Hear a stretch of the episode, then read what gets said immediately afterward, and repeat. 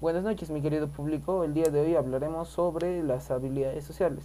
Pero para hacer esto primero tenemos que saber qué son las habilidades sociales.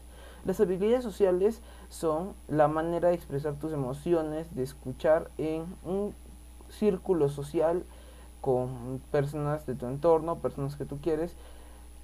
Y en sí es el, la man porque es la manera de cómo controlamos nuestras emociones y cómo escuchar, porque al momento de manejar nuestras emociones no influimos ni afectamos a las personas en nuestro entorno y cuando escuchamos nos ayuda a nos ayuda a poder ayudar a la persona que nos que nos menciona sus problemas.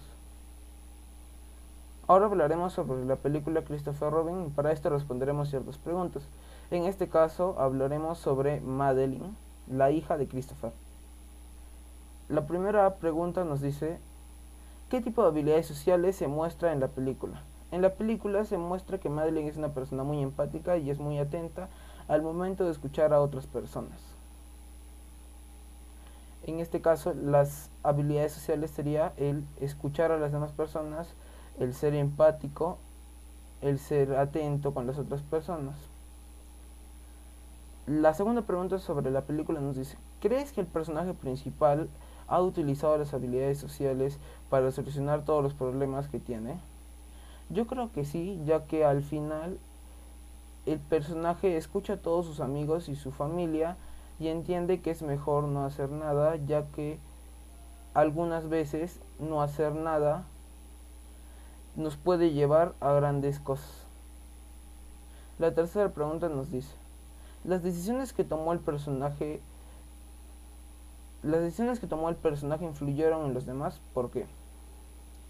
En el personaje de mi caso, en Madeline, yo digo que las decisiones que ella toma influyen en los demás, como cuando dice, como cuando decide buscar a sus padres junto a Pu y a los demás. En el caso de su padre, podríamos decir que siempre influye sus decisiones sobre lo, lo sentimental, el aspecto sentimental de su familia y sus amigos.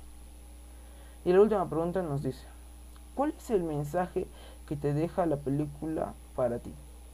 Yo creo que el mensaje que nos deja es que hay que saber cuándo actuar y que no siempre hacer algo es correcto, sino también que hay veces que hacer nada o quedarte sin hacer nada te conduce a algo mejor que hacer algo en ciertas oportunidades. Y bueno, mi querido audiencia, espero que le haya gustado el podcast y nos vemos en un próximo podcast. Hasta luego.